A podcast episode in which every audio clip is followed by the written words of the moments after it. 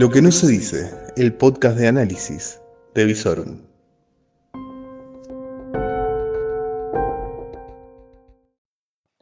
Muy pero muy buenas noches. Esto es lo que tenés que saber cuando termina el día miércoles, la mitad de la semana y cuando empieza el jueves. Vamos acariciando lentamente la llegada del fin de semana, el fin del cielo gris y las lluvias y el fin de la campaña política. Señoras y señores, gracias a Dios se acaban estos spots compulsivos que nos han impuesto estas supuestas leyes democratizadoras que lo único que hacen es bombardearte y bombardearte, aparte de anuncios que son casi ininteligibles, eh, de 20 segundos donde no se escucha nada. Bueno, muchachos, revisen un poco esas leyes que hacen porque me parece que no le sirve a nadie. Todos estos espacios gratuitos que en realidad pagamos con impuestos y, y no informan demasiado.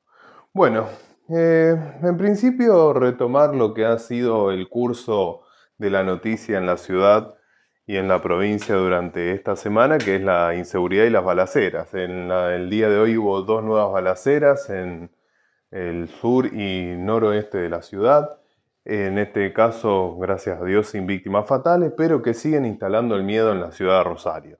Los vecinos de Vélez Arfield al 5400 ya no decían de, una, de que hubiera una lucha narco en el barrio, sino que están viviendo en un barrio tomado por los narcos.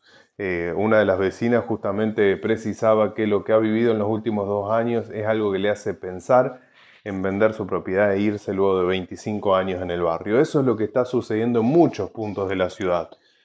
Sí, bueno, claro, obviamente si vivís en las Torres Maui, en Puerto Norte o en Barrio Martín no te estarás enterando de esto, pero esto pasa en tu ciudad y esto también tiene que ver con el ratero que te roba el celular y después se integra en una larga red de crimen organizado. Así que, aunque las balas todavía no te piquen cerca, preocúpate por estos temas también. Eh, en el medio eh, tenemos otro tipo de robo. Vamos a amenizar un poco la información en el día de hoy y vamos a ir a lo que es la agenda nacional que nos ha traído una noticia realmente conmovedora. Susana, sí, Susana, la Susana con mayúsculas, la rubia, la reina de los teléfonos, acaba de denunciar el robo de su peluca. Sí, señoras y señores, cuando se estaba trasladando desde el vecino país de Uruguay, le han robado la peluca a Susana. Muchachos, ya de la inseguridad no se salva nadie. Eh, bueno, vamos a hacer una marcha por la aparición de la peluca de Susana.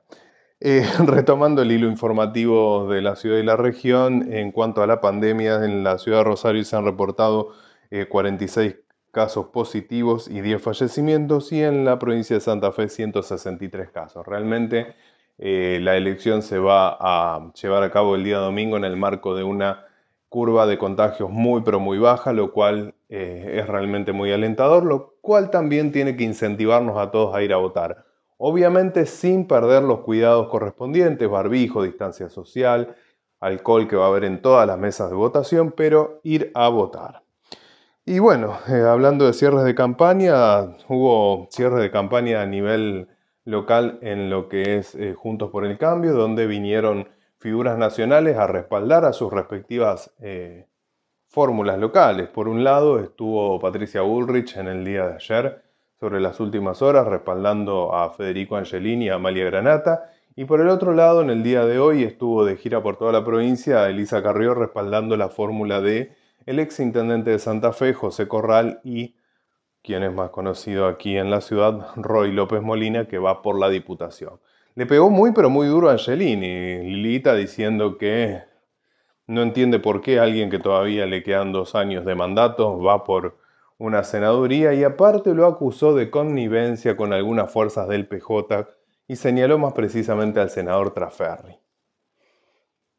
Lilita, siempre con sus declaraciones polémicas y en este cierre de campaña le pone sal y pimienta a una interna que va a ser para alquilar balcones, porque dicen que Lozada está ahí, palo y palo.